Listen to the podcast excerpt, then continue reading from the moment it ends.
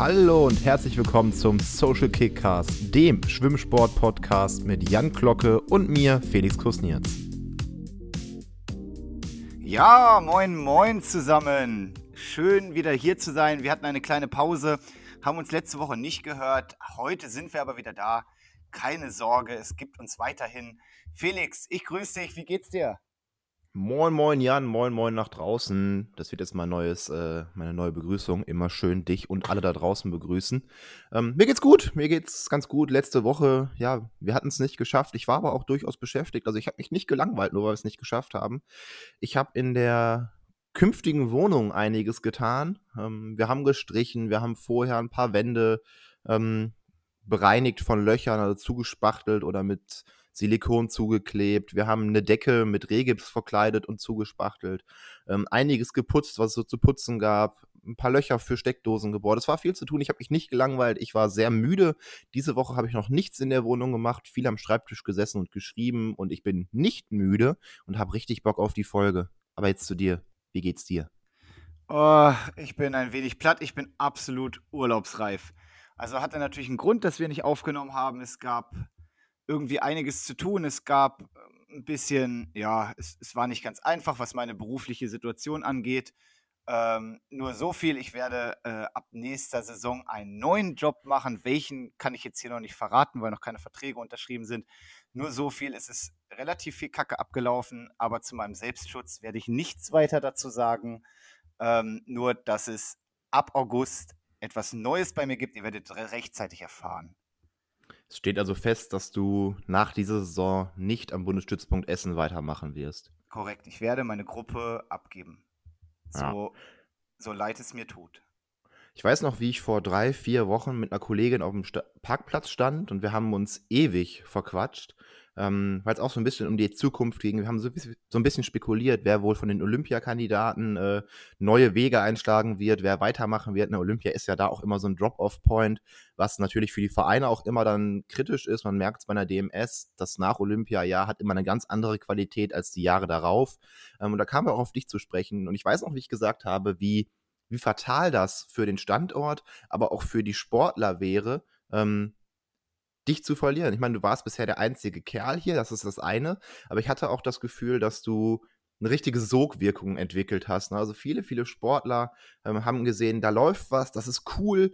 Ähm, Mundpropaganda von Sportler zu Sportler auf hohem Niveau, ähm, aber auch bei Wettkämpfen gesehen, wie du am Beckenrand mit den Leuten abgehst. Und ich hatte das Gefühl, dass du ja diese, diese Sogwirkung hattest, die Sportler zu dem Stützpunkt geholt hat, weil klar, die Bedingungen hier sind top, aber letztendlich entscheidet sich sowas ja mit dem Trainer und ich hätte nicht gedacht, dass es passiert, dass du gehst. Die Kollegin wusste da vielleicht schon was oder hat was geahnt, was ich nicht wusste. Und ähm, ja, als ich das dann vor ein paar Tagen erfahren habe, ich war regelrecht schockiert ähm, und kann es bis heute nicht verstehen. Aber gut, dazu dann an anderer Stelle mehr. Äh, wie du schon gesagt hast, da können und wollen wir heute einfach noch nicht so drauf eingehen. Ich finde es richtig scheiße. Es stresst mich total, ähm, obwohl ich da ja beruflich, also mein Leben hängt da nicht dran. Ähm, und trotzdem stresst mich das. Ich mag mir gar nicht vorstellen, wie es dir letzte Woche ging. Ja, erstmal vielen Dank für die lieben Worte, Felix. Ähm, also ihr braucht keine Angst haben, ich werde nicht auf der Straße sitzen, ich werde nicht arbeitslos sein. Es wird etwas anderes geben und was das ist, äh, zu gegebener Zeit. Zu allem anderen möchte ich mich jetzt hier erstmal nicht äußern. Ja, im Zweifel bringen wir den Social Kickcast einfach auf Patreon ähm, und gehen hier mit fünf Folgen die Woche richtig big. Das ja, dann, ja, richtig. Ist auch eine gute Idee. Ja, die, die Tagesschau schwimmen. Sehr gute Idee. Ja, aber lass uns von diesem schwierigen Thema wegwandern. Lass uns wieder ähm, die Leute unterhalten, weil das sind wir. Wir sind ein Unterhaltungs- und Informationspodcast. Und Felix, du warst bei deutschen Freiwassermeisterschaften. Ich weiß, das, war's, das ist etwas, was dir gefällt, was du gerne magst. Erzähl doch mal, wie war's? Ja, die Vanessa Knoll, deine Freundin, äh, war das erste Mal bei einer Freiwassermeisterschaft. Sie hatte diesmal direkt drei Sportler zum Einstieg. Ähm, und sie hatte mich mal irgendwann aus Spaß gefragt, ob ich nicht mitkommen möchte. Ne? Ich habe ja ein bisschen Erfahrung da gesammelt. Letztendlich ist es als Trainer da ja echt nicht die Welt. Ne? Die Arbeit hast du im Training geleistet und bei der Freiwassermeisterschaft selber, da hilfst du den Sportlern noch so ein bisschen beim Vaseline einschmieren, bei der Organisation, ne? wo ist der Vorstand und alles. Aber eigentlich ist die Arbeit ja nicht schwer. Trotzdem bin ich gerne mitgekommen, habe ein bisschen Fotos gemacht, viele, viele schöne, habe auch viel davon auf dem SGS Instagram-Account gepostet. Ähm, mit, für meine kleine Pupskamera bei Superlicht äh, kommen, sind die Ergebnisse trotzdem sehr ansehnlich. Und das war es nämlich. Superlicht, es war fantastisches Wetter im Hafen in Münster, so, so ein kleiner Innenhafen, ähm, so ein Seitenarm von einem Kanal im Prinzip. Und das war irgendwie eine coole Atmosphäre, weil du um das Schwimmbecken her komplett herum quasi sitzen konntest. Nur eine kleine Ecke, wo keine Zuschauer oder Betreuer oder sonst was sitzen konnten. Was natürlich auch Corona-bedingt fantastisch war, weil sich das total verteilt hat. Eben nicht geballt hat irgendwo, sondern die Leute haben super verteilt gesetz, gesessen. Jeder konnte sich sein Plätzchen suchen, seinen Klappstuhl aufstellen. Und dann haben wir da wunderbare sieben Stunden in der Sonne verbracht und haben uns die fünf Kilometer der Jungs angeguckt und dann die fünf Kilometer der Mädchen.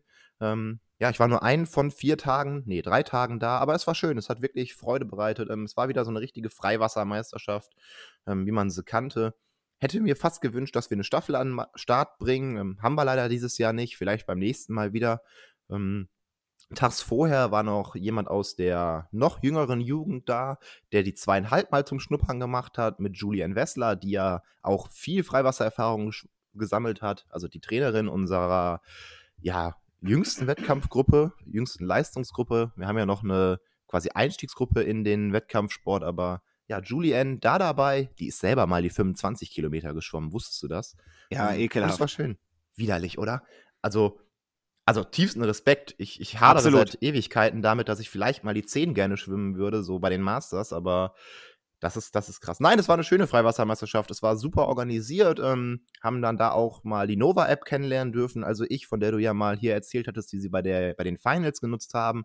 Das hat auch überwiegend gut funktioniert. Nicht so gut wie in der Halle. Liegt wahrscheinlich daran, du hast halt draußen Sonne wie Sau. Ne? Du hast nicht immer das gleiche Licht. Die Sonne wandert. Die Sonne ist mal stärker, mal schwächer. Ähm, die Temperaturmessung war abwechslungsreich auch, ne, je nachdem, wie sehr du gerade in der Sonne saßt mit der Stirn. Aber doch, hat gut funktioniert. Alle wurden amtsgemäß ein- und ausgecheckt. Das war gut, war eine gute Freiwassermeisterschaft, hat Spaß gemacht. Und ich habe mir Sonnenbrand geholt, gehört ja auch dazu. Ja, sehr gut. Was mir im Vorfeld aufgefallen ist, als ich das Meldeergebnis mir angeguckt habe, ist, dass es wahnsinnig viele Starter gab. Und wenn ich mir das Protokoll angucke, dann muss ich sagen, auch viele Leistungen gab, die, wenn wir mal ganz ehrlich sind, mit einer deutschen Meisterschaft nicht viel am Hut haben. Was sagst du denn dazu? Äh, ja, das ist bei einer Freima Freiwassermeisterschaft einfach so, ne? Ähm, ich finde es auch immer schwierig, wenn Leute sich die fünf oder sogar zehn Kilometer melden und nur zu zwei Dritteln fertig werden, weil die ersten schon so lange im Ziel sind, dass sie rausgeholt werden. Das gab es vereinzelt. Also es gab bei den fünf Kilometern der Jungs in den ersten drei Läufen einen, der, ja, der ist quasi angekommen, da war der, der die zweite Riege mit den zweiten drei Läufen, also es gab insgesamt sechs Läufe, die haben erst die ersten drei schwimmen lassen in drei Riegen und dann die zweiten drei in drei Riegen. Ähm, und der ist erst fertig geworden, als die zweite, zweite Reihe, die zweiten drei Riegen schon drin waren. Ähm, ich weiß nicht, da kann sich halt jeder melden. Ich finde trotzdem, fünf Kilometer im Freiwasser anzukommen, ist eine gewisse Leistung. Das darf man auch nicht verschmälern. Aber ja, das ist, da schwimmen halt nicht so viele wie bei einer deutschen Meisterschaft im Becken. Und man ist wahrscheinlich auch früh über jede Meldung, weil es gibt ja Geld. Aber ja, das Niveau dürfte konstanter sein. Da hast du schon recht. Also ich sag mal so, meine Meinung. Ich glaube, dadurch, dass die deutschen Jahrgangsmeisterschaften ausgefallen sind und die deutschen Meisterschaften relativ eng reglementiert waren mit Top 20 Meldungen, haben sich sehr viele Leute gedacht, Mensch, komm, da ist eine deutsche Meisterschaft, da habe ich keine Qualizeit für, dann nehmen wir teil. Dass da aber wirklich ein Großteil gestartet ist, die erst seit ein paar Wochen wieder im Training sind, weil sie aufgrund von Corona nicht trainieren konnten und dann ein Freiwasserwettkampf über fünf Kilometer oder auch über zweieinhalb Kilometer angehen. Mhm. Ich weiß nicht, ob das die richtige Idee ist. Das stört mich so ein bisschen. Ähm, mhm. Ich finde es vollkommen vernünftig, wenn man im Langstreckenbereich unterwegs ist oder wenn man wirklich auch viel trainiert und so weiter, eine Freiwassermeisterschaft zu schwimmen. Da habe ich ja gar nichts gegen. Also, das sollen die auch gerne machen. Aber wenn man zweieinhalb Kilometer über 50 Minuten schwimmt, dann braucht man über zwei Minuten im 100-Meter-Schnitt.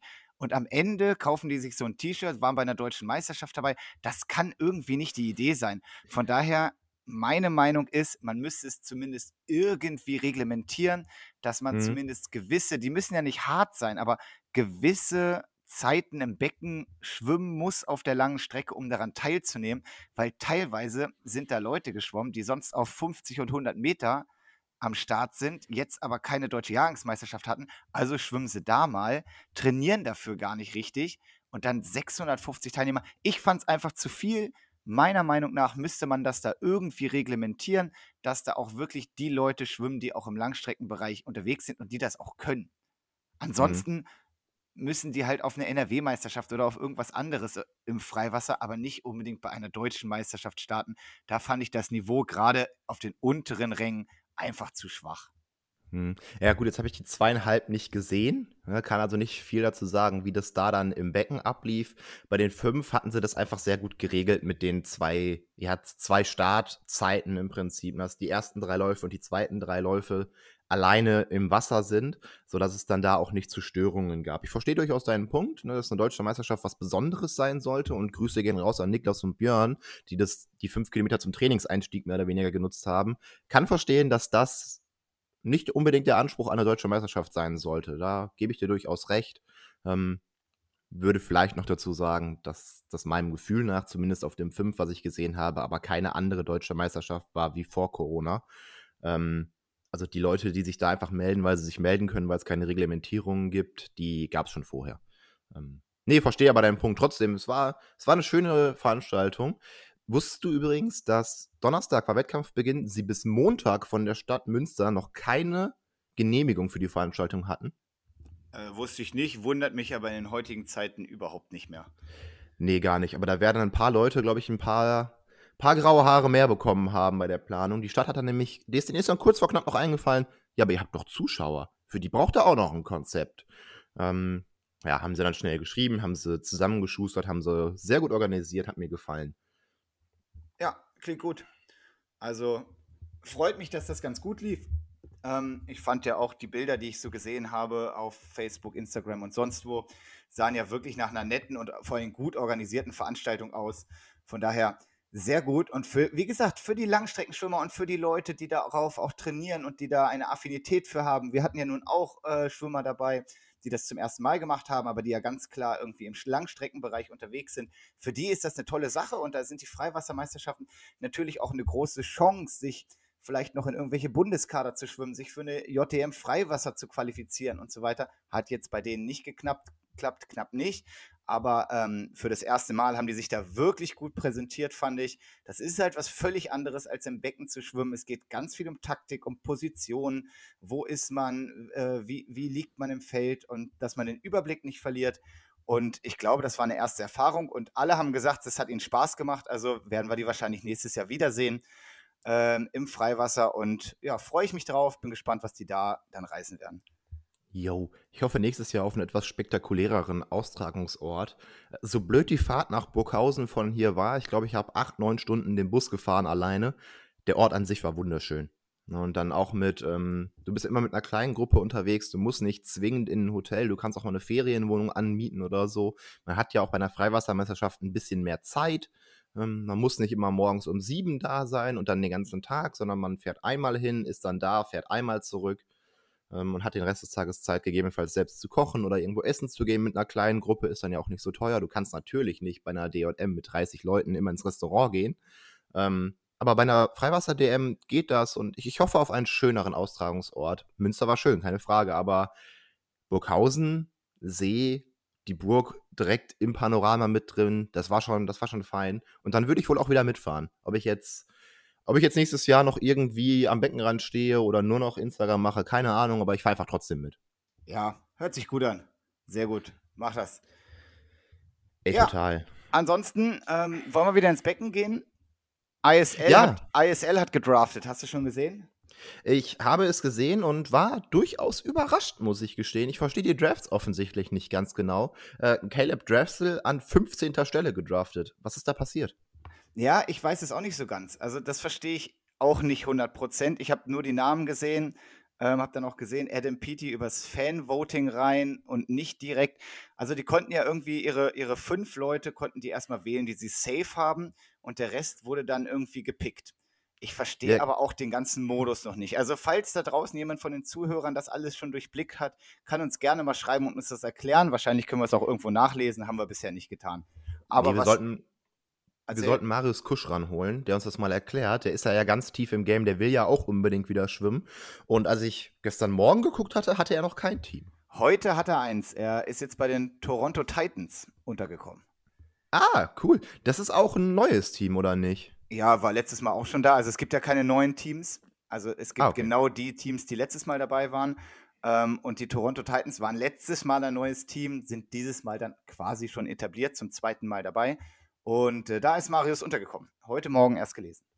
Ach, sehr schön. Und gut fürs Team. Ich meine, Marius hat, hat ja tatsächlich ein paar Punkte geholt letzte Saison. Definitiv. Ähm, wie Jakob erzählt hatte, er war ein guter Lückenfüller, keine Frage. Ähm, brauchst du auch, aber Marius hat ja selber auch ein bisschen gepunktet und ich verstehe gar nicht, warum sie den dann nicht, auch in seiner aktuellen Form, die ja durchaus nicht schlecht ist, mitgenommen, also direkt gepickt haben. Ich verstehe den Modus nicht. Ich ja, sage, ich, ich auch noch nicht so richtig. Jakob hat bisher noch keinen Platz, aber äh, ist noch nicht alles durch. Es sind noch nicht alle Runden durch des Drafts. Von daher warten mhm. wir mal ab, was noch kommt. Äh, Christian Diener ist wieder untergekommen bei den London Raw. Ähm, Marco Koch ist wieder bei den Breakers, glaube ich, drin. Annika Brun, Leonie Kuhlmann sind schon drin. Fabian Schwingenschlögel ist drin, auch bei den Titans, meine ich. Ähm, von daher, so ein paar Deutsche sind schon untergekommen, es sind aber auch noch relativ viele offen. Äh, wir halten euch auf dem Laufenden. Ansonsten Swim Swim liefert euch alle Informationen, die ihr braucht. Ja, und auch immer schnell. Ähm, Marco Koch war ja tatsächlich einer dieser Safe-Picks, also dieser fünf Picks, wo die Teams sagen konnten, die aus dem letzten Jahr, die wollen wir wieder haben. Da war Marco, glaube ich, der Zweite in seinem Team bei den Breakers. Ja, Marco hat natürlich auch brutale Punkte geholt letztes Mal. Von daher kann ich schon verstehen, dass sie den wieder nehmen, weil auch vor allem auf der Kurzbahn ist Marco halt weiterhin eine Macht auf 200 Brust. Ja, das stimmt. Bin gespannt. Äh, ISL macht er noch nach Olympia. Wie es dann mit ihm weitergeht. Gibt bestimmt schon irgendwen, der da mehr weiß. Ich bin's nicht. Ich bin trotzdem sehr gespannt. War ja, ja doch schon einige ich, Male überrascht. Ja, ich weiß es auch nicht. Ich kann mir kaum vorstellen, dass er noch einen Olympiazyklus macht. Aber wir werden es sehen. Es gibt so Verrückte. Ja, das Und ist. Und irgendwie finde ich es ja gut. Ja. Gut, ansonsten äh, kann ich nur kurz sagen, äh, eben gerade habe ich die Veröffentlichung der Startlisten für die JTM bekommen. Und äh, Benny ist als viertschnellster drin auf 50 Graul. Falls es euch oh. interessiert. Wahnsinn, Wahnsinn. Da scheint ja ein Trainer in Essen sehr gute Arbeit geleistet zu haben. ja, allerdings muss man sagen, wenn man auf die Medaillen der Deutschen blickt, dann sieht es eher mau aus. Also Cedric Büssing ist als schnellster gemeldet, ja auch einer hier aus NRW von der SG Dortmund, ähm, der über 400 Lagen mit der schnellsten Meldezeit drin ist. Ansonsten vereinzelt nochmal Platz 3, so ein paar Mal Platz 4, 5 und dann hört es aber auch. Also ich bin sehr gespannt, was da im Medaillenspiegel bei rumkommt. Ich hoffe, dass da noch ein bisschen was an Steigerung da ist und wir da doch die ein oder andere Medaille rausholen. Aber vom Meldeergebnis her sieht es erstmal mau aus. Hm. Mal abwarten. Richtig. So, so, eine Meisterschaft, so eine große, große Meisterschaft ist ja eigentlich, also ich, ich würde nie drauf wetten. Wenn es ein Wettbüro gäbe, ich würde nicht wetten, weil es irgendwie immer unberechenbar ist. Ja, definitiv. Gut, so mein Lieber. Haben wir, die, haben wir die aktuellen News, haben wir abgearbeitet, glaube ich. Genau, genau. Wir wollten, beziehungsweise wir hatten vor zwei Wochen mal gesagt, hey, wir könnten mal wieder inhaltlich ein bisschen über was Trainingstechnisches sprechen. Ja. Wollen wir das tun? Absolut, machen wir. Wunderbar. Wir wollten über ja das Training von Delfin Beinen, wir wollten darüber sprechen, wie man unserer Ansicht nach besser wird über seine Schmettbeine-Tauchphasen. Ja, und du hast es schon vollkommen richtig gesagt. Was ihr jetzt hört, ist in dem Sinne unsere Meinung. Es, ist, es sind Trainingsideen, die wir haben klar, teilweise ein bisschen wissenschaftlich untermauert und so weiter und so fort, aber es ist nicht, dass das der Goldstandard ist, die Lösung, wie ihr eure Leute auf Delfinbeine schneller kriegt.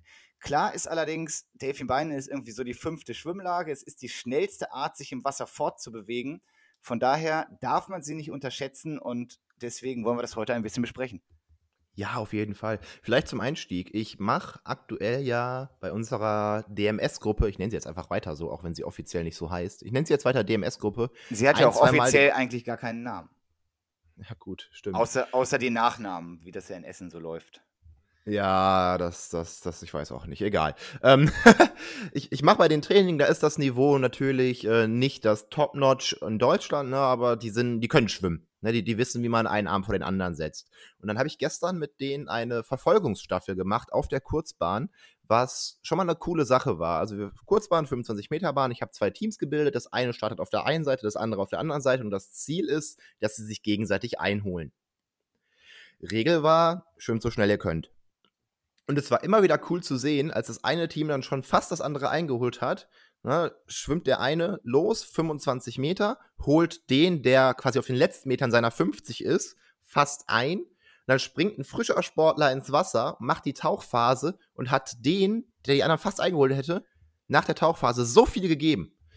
Also da waren zwei, drei Leute bei, die ganz gut kicken konnten. Und die haben denen so gezeigt, wo der Hase langläuft, wenn man eine Tauchphase macht. Das war richtig cool. Da habe ich mich richtig gefreut, dass sie den teilweise ein, anderthalb Körperlängen weggenommen haben. Nur weil, ach ja, wir haben keinen Startsprung gemacht, nicht springt rein, sondern Abstoß. Das kommt ja noch dazu. Ähm, nur mit Abstoß und guter Tauchphase haben die den natürlich schon etwas müden Leuten, die gerade 25 voll geschwommen sind und auf den letzten Metern ihrer 50, also auf der zweiten Hälfte ihrer 50 sind, haben denen ein, zwei Körperlängen gegeben. Und ich dachte mir so, ja, ist doch mal ein gutes Beispiel für Tauchphase bringt's.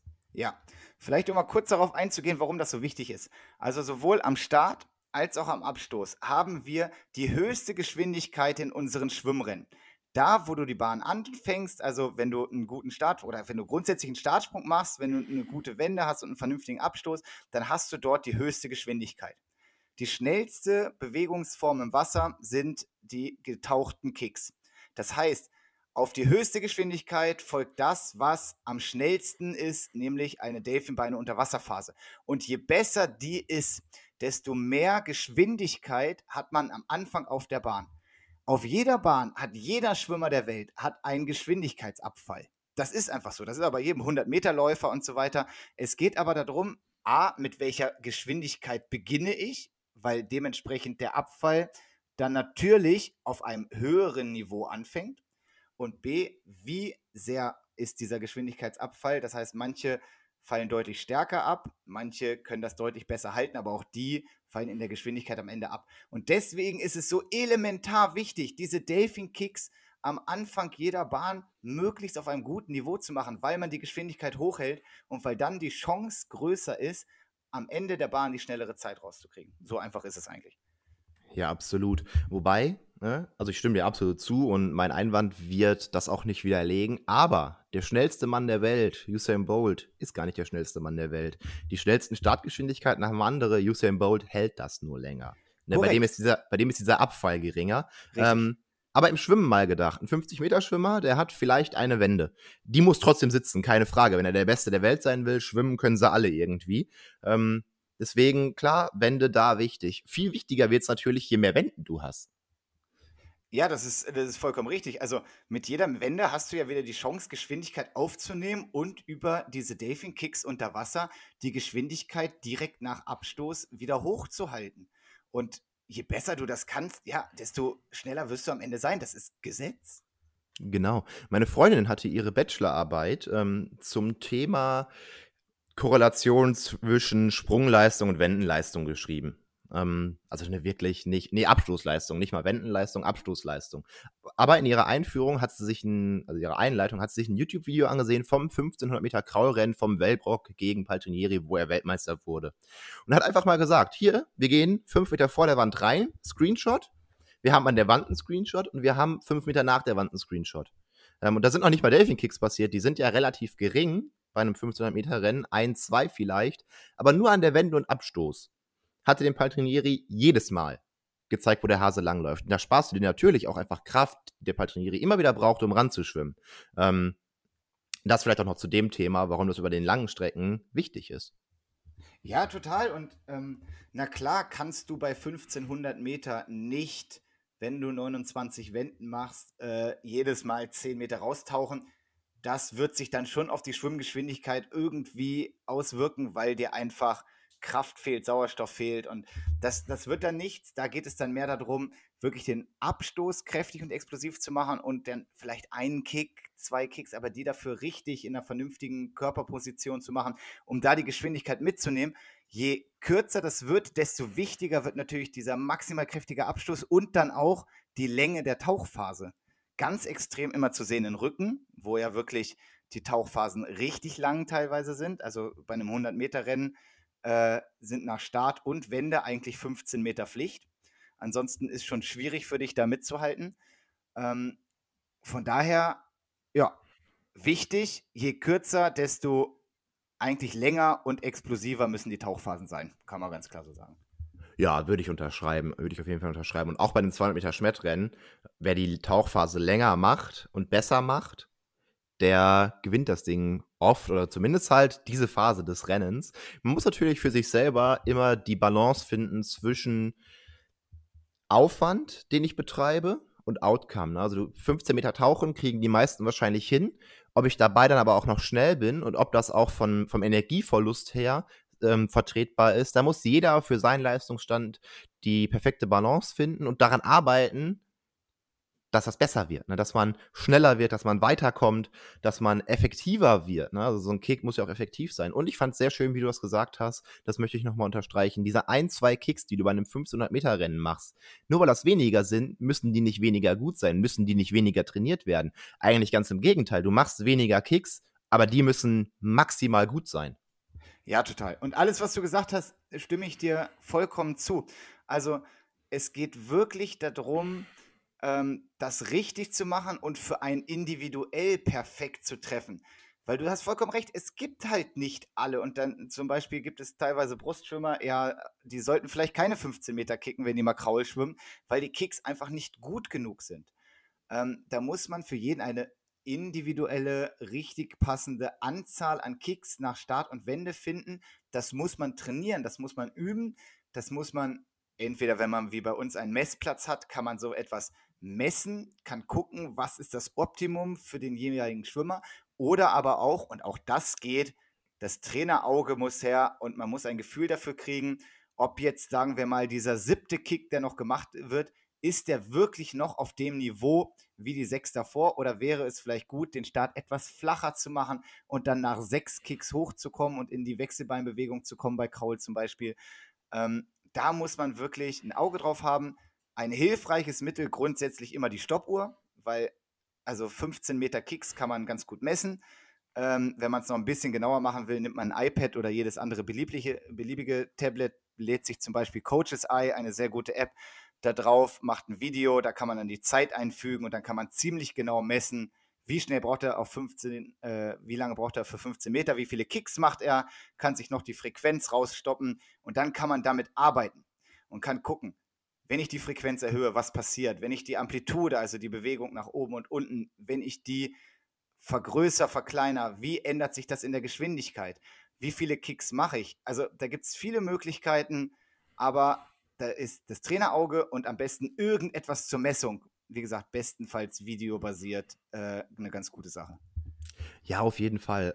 Aber ich würde auch immer noch den Sportler mit einbinden, weil wenn ihr zusammen die perfekte Tauchphase herausfindet, aber der Sportler sich damit unwohl fühlt, weil er beispielsweise oder sie beispielsweise das als extrem anstrengend empfindet, ähm, oder sich am Übergang nicht rund fühlt oder das Gefühl hat, auf den ersten Zügen dann keinen Druck zu haben, äh, da muss man, glaube ich, miteinander reden und gucken, okay, an welcher Schraube drehen wir dann? Und wenn wir an der Schraube drehen, kostet uns das oder bringt uns das eine Zehntel oder kostet uns das vielleicht eine halbe Sekunde?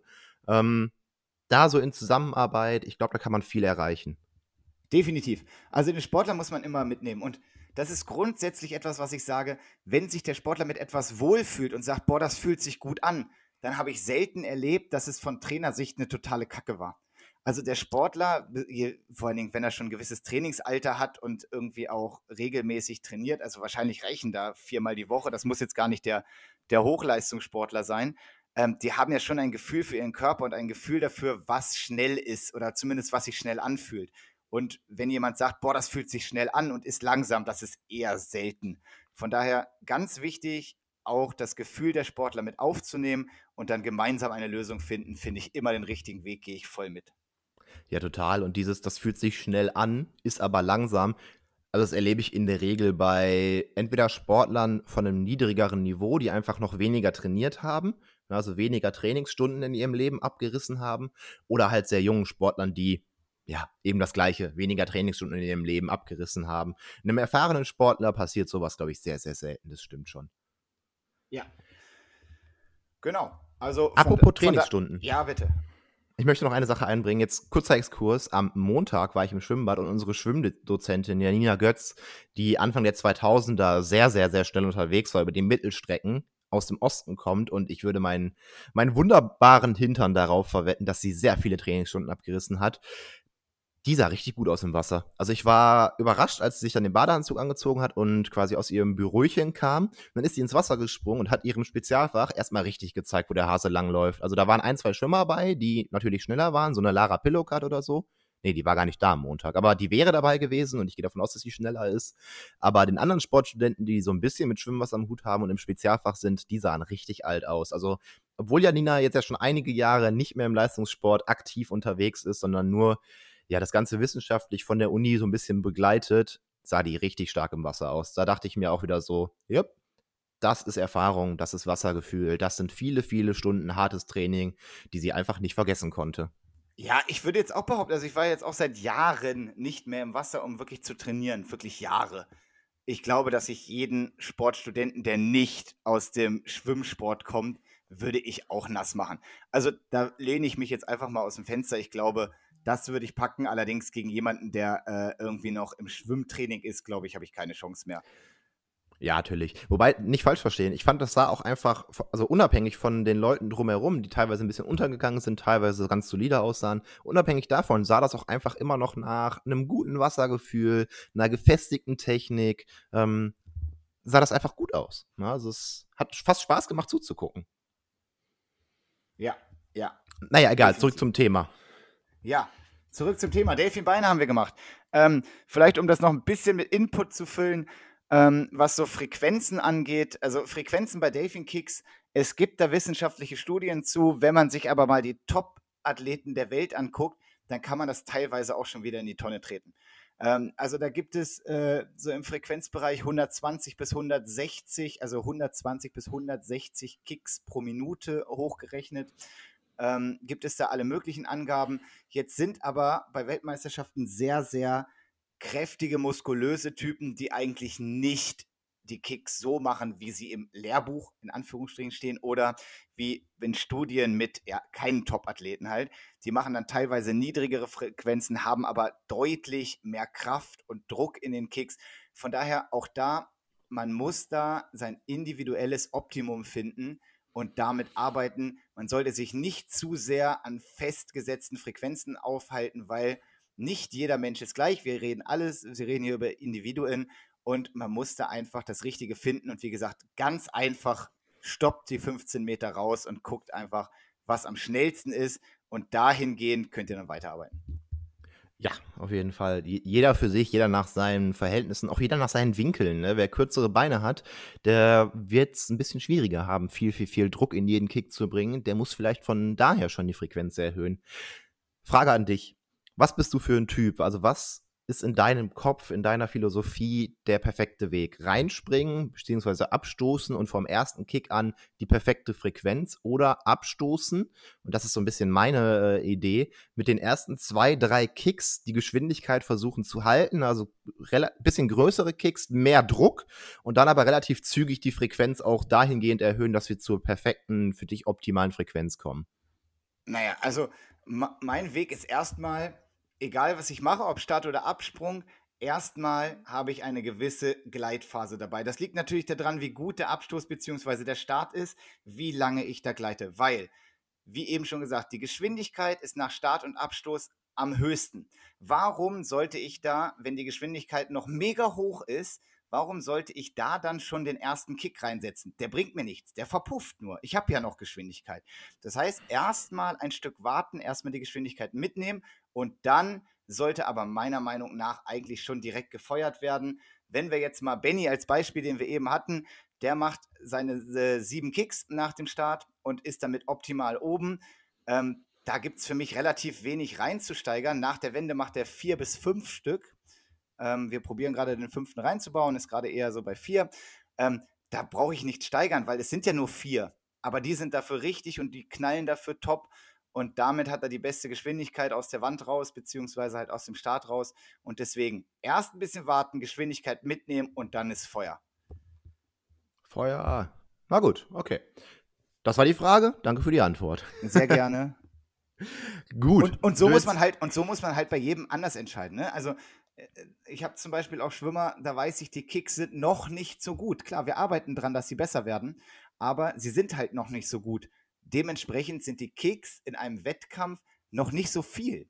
Wir probieren dann lieber nur vier oder vielleicht fünf Stück nach dem Start zu machen, die dafür richtig, aber dann ins Schwimmen zu kommen, weil ich weiß, mit jedem weiteren würde meine Geschwindigkeit schon so abfallen, dass ich quasi mit einem Geschwindigkeitsdefizit so, sozusagen ins Rennen gehe und das bringt mir auch nichts. Also wenn die nach der Tauchphase nochmal Geschwindigkeit aufbauen, dann ist es falsch, weil das kostet alles Kraft, sondern Geschwindigkeit hoch, mit hoher Geschwindigkeit rein ins Rennen und dann durchziehen und dann probieren, möglichst gering den Abfall der Geschwindigkeit zu halten. So ist man auf jeden Fall im Sprint sehr schnell.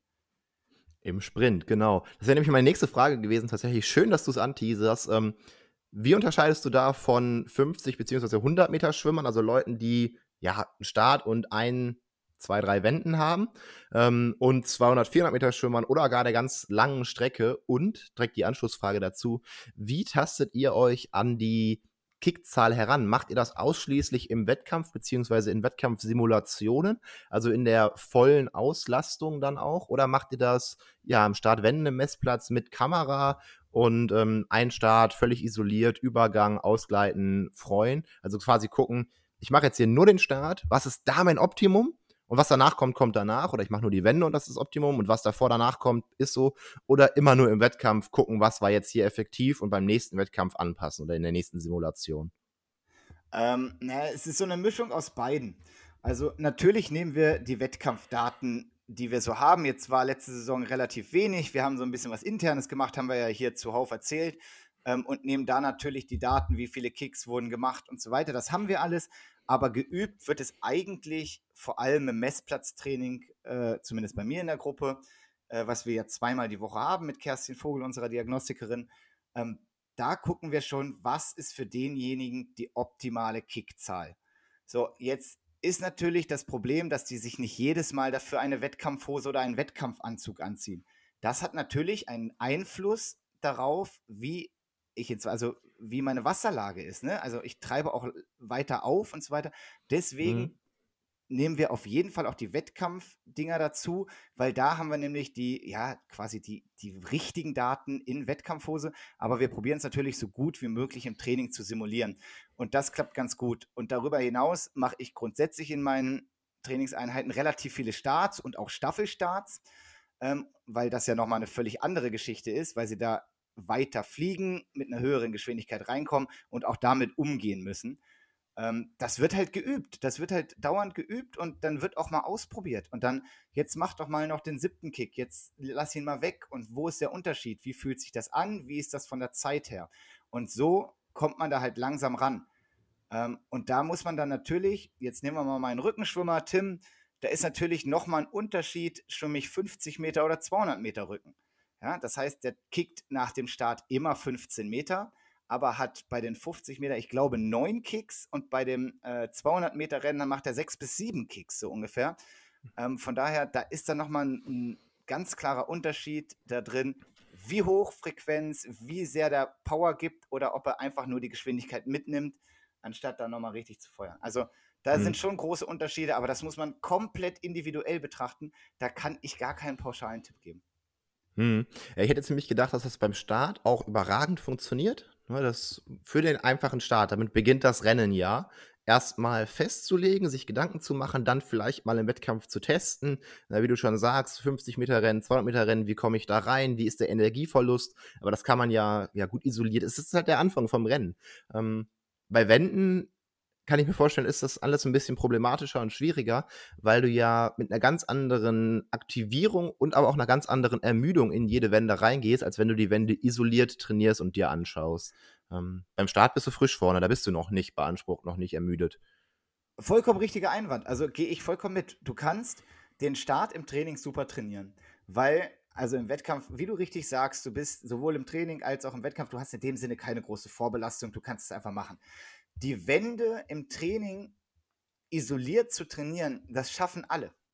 Also da kriegt jeder eine gute Wende hin, auch mehrmals hintereinander und alles gut, auch mit einer richtig schön langen Tauchphase. Aber wenn ich wirklich in ein Wettkampfgeschehen gehe und gehe in eine 100 oder 200 Meter Strecke und bin dann wirklich quasi schon auf 80, 85 Prozent Auslastung quasi hinten an der Wand und bin schon echt ja, habe einfach schon 50 Meter Gas gegeben oder 100 oder 150 Meter und dann soll ich noch die Wende auf dem höchsten Niveau machen. Das ist eine absolute Schwierigkeit und das kriegt man nur hin, wenn man beim Training in Belastungsserien die Wenden konzentriert und gut angeht und da nicht schleifen lässt. Und da sind wir mal ehrlich, das passiert leider deutlich zu viel, dass man da schleifen lässt, dass auch ich als Trainer da nicht immer 100% hinterher bin, weil ich irgendwie ja einen Grad finden muss zwischen Zeiten, die ich stoppe und notiere und Wenden kontrollieren. Das wird dann halt schwierig. Da bräuchte man eigentlich einen Co-Trainer, der sich dann in so einer Belastungsserie eigentlich nur darum kümmert, sich um die Wenden, ja, irgendwie die Wenden zu beobachten und da ein Feedback zu geben, vielleicht ab und zu mal eine Aufnahme machen. Äh, das passiert noch ein bisschen wenig. Da, glaube ich, haben wir grundsätzlich in Deutschland noch Verbesserungspotenzial. Ähm, aber auch äh, die Sportler müssen dann ein bisschen darauf achten, dass sie halt genau diese Belastungen in dem Wendenbereich auch wirklich gut machen, weil nur so kannst du es trainieren. Ja, da hat, schöner Punkt mit dem Co-Trainer, da hat Nicole Endruschat mal erzählt, ein Sportler von ihr, ich meine Damian oder Paul, war zum, zum Gasttrainieren im Prinzip in Australien bei dem Team über mehrere Wochen. Ich meine Damian war es. Ähm, und das Team, wo er trainiert hat, war in sehr enger Kooperation mit einer Uni. Und da waren dann immer mal wieder Studenten, die als Co-Trainer im Prinzip da ausgeholfen haben in allen möglichen Funktionen. Und eine Funktion, die es fast immer gab, war, hier Student XY, Studentin XY, das ist jetzt dein Sportler, du setzt dich jetzt drüben an die Wände und bei jeder Wende stoppst du die Zeit, zählst die Kicks und guckst, wo der hochkommt. Im gesamten Training, zwei Stunden lang. So eine stumpfe Arbeit. Aber genau das meintest du doch, ne? dass man da eigentlich jemanden bräuchte, der immer drauf achtet. Ähm, ja, und derjenige war Mac Wahnsinn. Horton, bei dem sie das gemacht haben. Ne? Mac Horton ja. äh, ist dann Olympiasieger geworden übrigens. Also scheint seine Berechtigung gehabt zu haben, ähm, scheint abgeliefert zu haben. Ähm, wirklich gut. Also ja, klar. Das sind natürlich dann, da brauchst du studentische Hilfskräfte oder sonst was für. Das ist eine relativ stumpfe Arbeit, aber es hat ihn am Ende vorwärts gebracht und hat ihn einfach zum Olympiasieger gemacht. Also da sieht man mal, was das Wendentraining auch wirklich ausmachen kann. Jo, mehr geht einfach nicht in der Situation, ne? Und noch ein anderer Punkt zu dem, was du gerade gesagt hast, das habe ich dann, ja, ich bin jetzt ja seit einer Weile nicht mehr am Beckenrand äh, so viel. Eine eigene Gruppe habe ich jetzt ja seit über einem Jahr nicht mehr. In den ähm, ersten Jahren war meine Anmerkung, ich hätte gerne, dass jeder vier Kicks macht nach jeder Wende, jede Wende im Training. Fände ich nach wie vor für den Regelfall gar nicht so schlecht, ne? wenn das zumindest möglich wäre. Aber eigentlich ist es ja völlig fehl am Platz. Na, weil diese vier Kicks, die sind vielleicht für eine bestimmte Belastung, für eine bestimmte Teilstrecke super. Beim Lockerschwimmen möchte ich natürlich keinen Kick sehen. Wenn ich jetzt mal mit einem etwas langstreckenorientierteren Schwimmer arbeite, der soll die 200 sehr gerne vier, fünf Kicks machen. Wenn ich den aber einen 800er schwimmen lasse, wäre das ja voll der Unsinn, da immer vier Kicks machen zu lassen. Ähm, und ich glaube, so macht es total Sinn, sich theoretisch auch ganz viel für den Trainingsbetrieb schon mit den SportlerInnen zusammenzusetzen, mit denen zusammenzuarbeiten und zu gucken, was möchte ich jetzt in einer BZ3-Serie über 800 Meter von diesem Sportler an Kicks sehen? Wie unterscheidet sich das zu einer BZ2 oder BZ4-Aufgabe über 800 Meter? Und all sowas. Ich glaube, da kann man sehr viel Zeit sinnvoll nutzen, ähm, mit dem Sportler, der Sportlerin auch das Training, was die Kicks angeht, zu erarbeiten und dann zu planen. Ja, genau. Also ich habe grundsätzlich den Ansatz, ähm, erstmal, dass keiner quasi im roten Bereich auftaucht, nie. So, das ist ja, so der das erste. schaffst aber mit einem Abstoß. Ja, ja, genau, aber das ist zumindest der erste Ansatz. Und leider muss man das sagen, ich habe schon so viel gesehen, wirklich, also jetzt nicht nur in meiner Gruppe, sondern auch in anderen, auch von anderen Vereinen, beim Einschwimmen, auf Wettkämpfen, selbst im Wettkampf selbst, ähm, selbst das ist in Deutschland teilweise schon ein Problem. Und deswegen, wenn man sich jedes Training, jede Bahn vornimmt über den Bereich hinauskommen, auch nach jeder Wende, dann hat man zumindest sichergestellt, dass die sich kräftig abstoßen, in eine vernünftige Streckposition gehen und vielleicht noch ein oder zwei Kicks machen. Dann sind die deutlich drüber, wenn die gut sind. So, aber dann hast du zumindest mal den Ansatz für einen guten Start in die Bahn gelegt und kannst dann dementsprechend weiter trainieren. So, ich finde den Ansatz mit jede Wende vier Kicks gar nicht schlecht und selbst wenn du 800 mal jede Wende vier Kicks machst, es ist ja eine Trainingsübung. Das Ding ist nur, die Qualität der Kicks darf nicht leiden. Also du musst dann schon in deiner vernünftigen Streamline-Position bleiben, du musst dann schon eine Qualität in den Kicks haben und dann sind vier Kicks gut. Wenn die mit einer scheiß Körperhaltung und lustlos hingerotzt sind quasi, dann brauchst du sie auch nicht machen. Von daher, alles, was du machst, mit höchster Qualität. Und wenn es erstmal nur zwei Kicks sind, weil du mehr von der Luft nicht schaffst, dann mach die zwei Kicks wenigstens ordentlich und arbeitet daran, dass möglichst schnell ein dritter dazukommt. So würde ich es angehen. Ja, das war nämlich auch die Grundidee bei den vier Kicks. Erstmal zu gucken, klar, das ist am Anfang auch ein bisschen Quälerei, aber zu gucken, dass die SportlerInnen eine gewisse Kapazität in der Lunge haben, eine gewisse Effektivität beim Atmen haben. Ne? Also, dass sie das sowohl aushalten können, diese leichte Hypoxie, dass sie das aber auch kompensieren können durch eine kräftige Atmung. Ähm, all das gehört ja auch dazu. All das können wir ja nächste Woche besprechen, wenn es um konkrete Trainingsanweisungen, um konkrete Sets geht, um technische Übungen geht, die man vielleicht machen kann, um, ja, wir haben jetzt ja schon gesagt, die Technik sollte sitzen. Gibt es denn da beispielsweise Übungen für?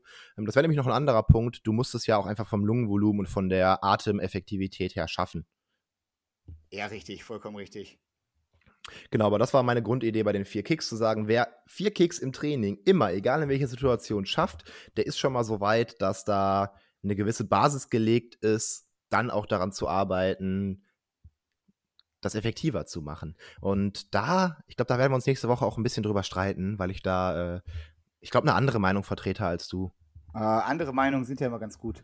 Also so kommt man dann vernünftig auch ins Gespräch und man kann ja auch andere Meinungen haben und manchmal sind ja auch gar nicht beide Meinungen falsch. Von daher, ähm, es gibt halt unterschiedliche Ansätze. Es trainieren halt nicht alle Leute gleich und trotzdem kommen sie zum Ziel.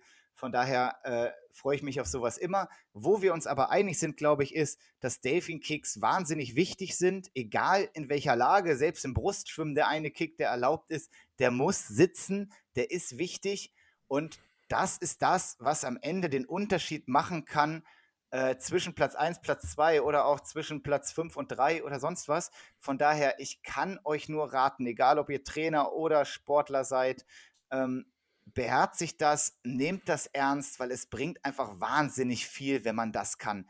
Seid da immer konzentriert in Abstößen, in Starts, probiert immer eine vernünftige Körperposition zu haben, immer qualitativ hochwertige Kicks zu machen und die Trainer kontrolliert das auch. Seid da hinterher, weil am Ende wird es euch voranbringen.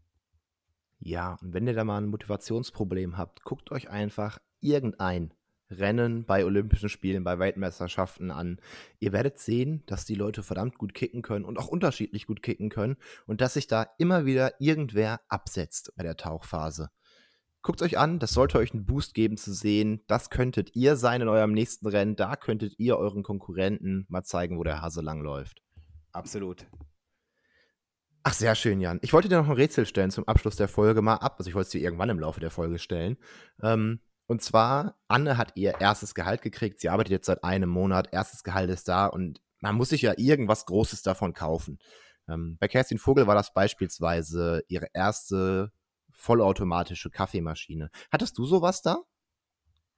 Also, ganz ehrlich, ist fast ein bisschen, bisschen schleimerisch oder sonst was, aber es ist wirklich so passiert. Von meinem ersten Gehalt habe ich meine Eltern zum Essen eingeladen. Ach, das ist aber.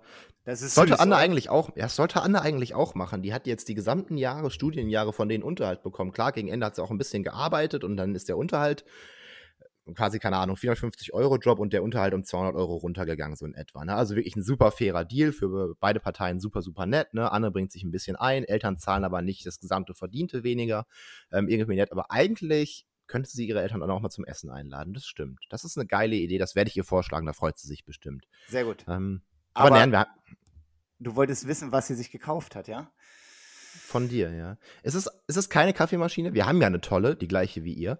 Ähm, aber es ist auch ein etwas außergewöhnlicheres Küchengerät. Oh, ähm, oh, ich weiß also, gar nicht. Also, ich, ich hätte jetzt erstmal gesagt, ein Thermomix, aber eigentlich seid ihr keine Thermomix-Leute. Deswegen, ähm, ein Fleischwolf habt ihr schon. Ihr genau, das schon so, wir haben so viel, viel, ne? Ja, ja, ja. Sie wir backen sich, sehr gerne Brot. Ja, sie hat sich ja eine richtig gute Brotschneidemaschine gekauft. Nein, das wäre aber auch geil gewesen. Wir haben mal irgendwann äh, im Möbelhaus so eine Brotschneidemaschine gesehen. Ähm, die kannst du zusammenklappen und dann passt die in so eine flache Besteckschublade. und kannst die quasi ähm, das Kabel hinten hinterm Schrank, dann ziehst du die hoch, stellst die vor der Schublade drauf und schneidest das Brot zusammenklappen, wieder rein, weg. Voll geil. Nee, das ist es nicht, aber es geht in eine gute Richtung. Wir haben ähm, zu der Bestellung 190 Euro haben wir, äh, da kommt auch ein Buch mit dazu. Sowas wie ein Brotbachbuch. Halt ein Rezept, ähm, also ein Rezeptbuch mit vielen Rezepten für genau diese Maschine. Ihr habt euch einen Steakofen geholt, der auf 800 Grad hochheizt. Oh, das wäre geil.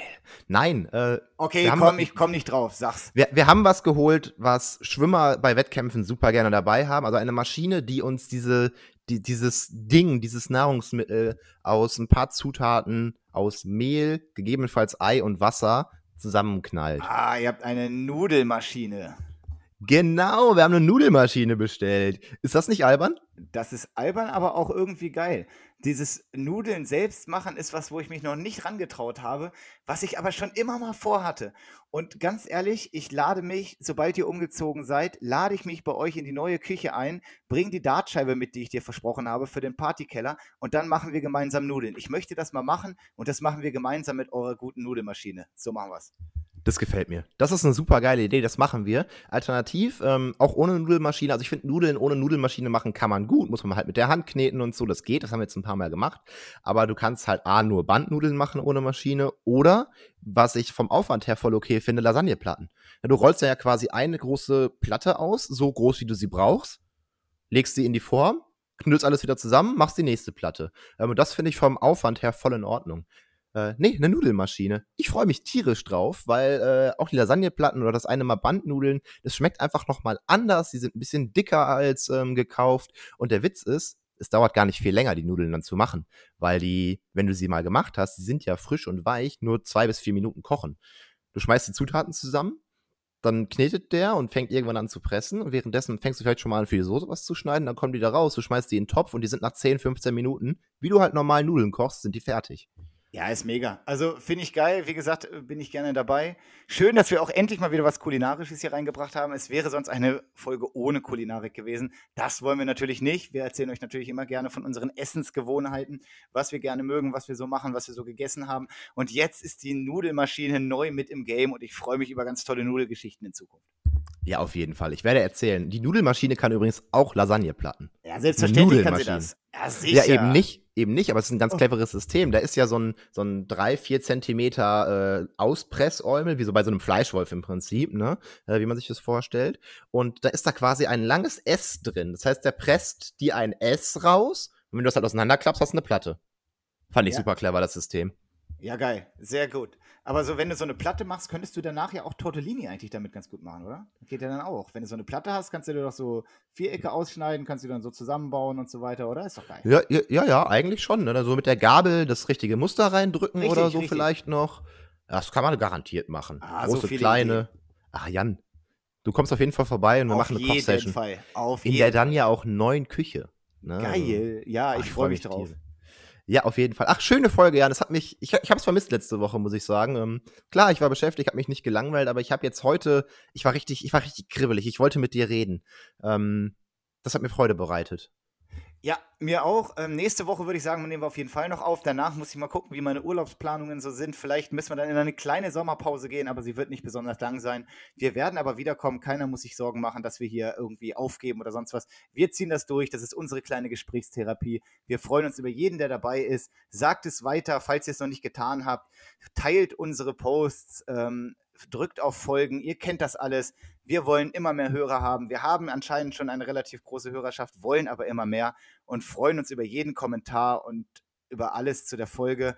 Äh, freuen uns sicherlich bald mal wieder einen Gast begrüßen zu dürfen. Und in dem Sinne von meiner Seite aus für heute noch einen schönen Tag. Ciao, bis nächste Woche. Felix, du hast das letzte Wort. Macht es gut, Leute. Sagt's weiter. Es war wieder schön mit euch.